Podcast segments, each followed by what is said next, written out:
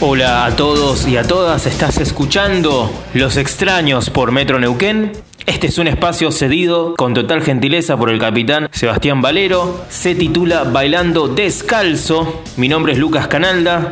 Les estoy hablando desde la ciudad de Rosario. Hoy quiero que nos metamos de lleno o no tanto, tampoco nos pongamos tan serios porque ya está terminando el día y mañana hay que seguir laburando en este país que poco a poco no tiene ministerio, no tiene secretarías y no tiene andás a ver qué a partir de mañana. No importa nada de eso, no nos pongamos tan formales. Hoy me quiero meter en el encuentro puntual de dos grandes de la música popular argentina. Uno es entre los artistas más grandes que tiene Latinoamérica y el continente americano. El otro es un artista siempre titulado de culto. Dicen que es el Brian Eno argentino y en Inglaterra dicen que Brian Eno es el Daniel Melero británico. No sé cómo viene la cosa, pero Daniel Melero desde hace mucho, mucho tiempo siempre está metido en un mapa que tiene que ver mucho con la música popular.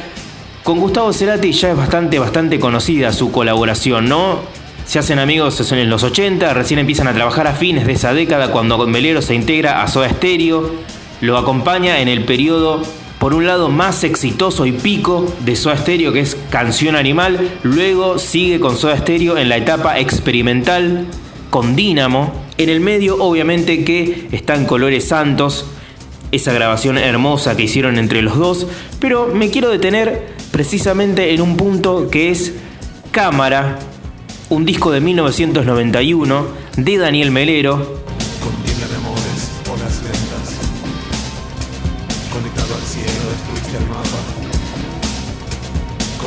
En 1991, Daniel Melero grabó el disco Cámara que continúa con el camino abierto por Conga, su disco anterior, donde la canción pop asoma su cabeza por entre los sonidos de las máquinas.